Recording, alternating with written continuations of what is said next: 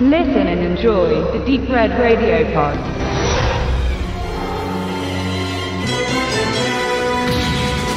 Based on a Marvel Comics character lautete es in Bezug auf eine Verfilmung von The Punisher bereits im Jahre 1989.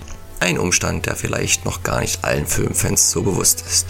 Denn bringt man das alter Ego von Ex-Cop Frank Castle ins Spiel, so werden die meisten Zuschauer eher an Thomas Jane oder Ray Stevenson in der Rolle des Bestrafers denken, welche ihn 2004 und 2008 mimten. Die erste vielleicht gewordene Reinkarnation des John Romita Seniors Charakters gab damals allerdings kein geringerer als der schwedische Hühne Dolph Lundgren zum Besten. Der hatte mit Rocky 4, Masters of the Universe und Red Scorpion im Action- und Fantasy-Fach im wahrsten Sinne des Wortes kräftig auf sich aufmerksam gemacht. Sein großer Durchbruch sollte allerdings erst drei Jahre später mit Emerys Universal Soldier an der Seite von Jean-Claude Van Damme folgen. Trotz seiner damals noch sehr jungen Karriere Ende der 80er Jahre erreichte er mit seiner Besetzung als The Punisher etwas, was nur wenigen Schauspielern in ihrer gesamten Schaffensphase vergönnt ist, nämlich die Verkörperung zwei verschiedener Comic-, Zeichentrick- bzw. Action-Toy-Helden. Auf Anhieb fallen mir da Ryan Reynolds und Ben Affleck ein, aber danach richtet sich das Feld schon ordentlich. Für den ehemaligen Martial Arts Kämpfer Landgreen war der Weg von He-Man zu The Punisher aber nur ein ganz kurzer. Brachte er doch alles mit, was für die Comic-Verfilmung unter der Regie von Mark Goldblatt vonnöten war.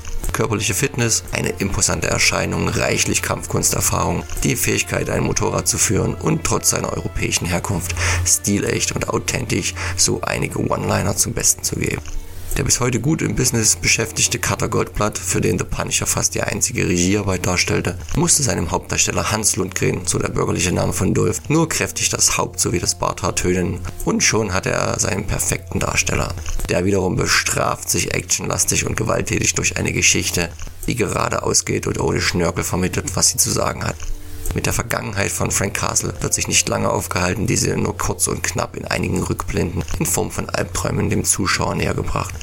So erfährt dieser durch die Flashbacks und einige Dialoge, dass Frank Castle ein ehemaliger Polizist war, der auf tragische Art und Weise seine Familie verlor und dann offiziell spurlos verschwand und einen ratlosen und sich in einen verzweifelten Suche stürzenden Partner Detective Berkowitz zurückließ. Dieser war der Einzige, der nicht an das Ableben seines Kollegen glaubte und ihn direkt mit einer beispiellosen Tötungswelle an Mitgliedern des organisierten Verbrechens in Verbindung brachte. Die breite Öffentlichkeit vermehrte der unbekannte Rächer, der in den letzten fünf Jahren mehr als 100 Mafiosi ins Jenseits beförderte, nur unter dem Namen der Punisher. Der wird zu Beginn des Films wieder aktiv, als nach längerem Knastbesuch einer der großen Mafiosi-Paten wieder frische Luft atmet und sogleich die Geschäfte ordnen will. Die Rechnung hat er freilich ohne den Punisher gemacht, den die Italo-Gangster der Schule allerdings wenig Sorge bereiten und keine wirklichen Gegner darstellen.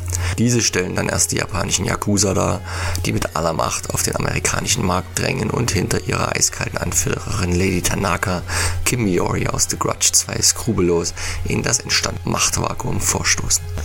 Der Film hält sich also in seinen Grundzügen einigermaßen nah an die Comicvorlage des Antihelden, der 1974 bei The Amazing Spider-Man seinen ersten Auftritt hatte, bevor er trotz einiger Bedenken, aber dank großer Fanbeliebtheit 1986 die erste eigene Miniserie und ein Jahr später eine ganze dauerhafte Comicreihe bekam, die dann allerdings nur bis 1995 existierte.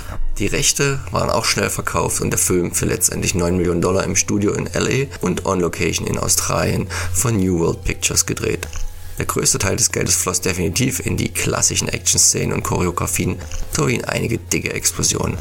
Bekanntestes Gesicht der Produktion zum damaligen Zeitpunkt war sicher Louis Gossett Jr. als Detective Berkowitz, der sich zuvor bereits mit Filmen wie Der Weiße Hai 3, Enemy Mine, Feuerwalze, The Principal oder Der stählerne Adler 1 und 2 ins Blickfeld der Actionfans gebracht hatte. Und keine andere Zielgruppe soll mit The Punisher anvisiert werden, ist dieser doch eine einzige adrenalinreiche Dauerfeuerorgie rund ums kreative Sterben und gestorben werden. Bei einem On-Screen-Bodycount von rund 90 war dies auch schwer nötig, um keinen Gewöhnungseffekt entstehen zu lassen. So kommen alle möglichen Waffen und umfunktionierte Tötungswerkzeuge grafisch zum Einsatz, was dem Film damals eine fast fünfminütige Kürzung einbrachte und trotzdem nicht vor der Indizierung rettete. Dank Koch Media ist der sogenannte Ausploitation mittlerweile ungeschnitten und restauriert als Kinofassung und R-Rated-Version in einer doch etwas überraschenden, runtergestuften FSK 16-Fassung den Fans wieder zugänglich gemacht wurden. Diese bekommen dann auch einen B-Reiser der alten Schule geboten, der die 90 Minuten nicht überschreitet, in diesen aber kaum Atempausen lässt. Freilich strotzt das Drehbuch mal abgesehen von den Tötungssequenzen nicht vor Kreativität und hält so einige unlogische bis trächtige Szenen parat, wobei es der Film aber bis heute schafft, nie billig zu wirken. Dem Lexikon des internationalen Films sollte man in seiner Einschätzung also in keinster Weise folgen, die nicht viel Gutes an The Punisher lässt und sich so liest. Äußerst brutaler Actionfilm nach einem amerikanischen Comicstrick, der Spannung mit pausenlosen Tötungsorgien gleichsetzt. Ein ebenso blutrünstiges wie langweiliges Machwerk. Eher nicht. Wer also bisher nur die beiden neuerlichen Verfilmungen des jetzigen Jahrtausends auf dem Schirm hatte und vor Sichtung der ersten eigenen Punisher-Serie innerhalb des Marvel Cinematic Universe noch einmal zu den filmischen Anfängen zurückkehren möchte, sollte sich diesen kleinen Geheimtipp nicht entgehen lassen.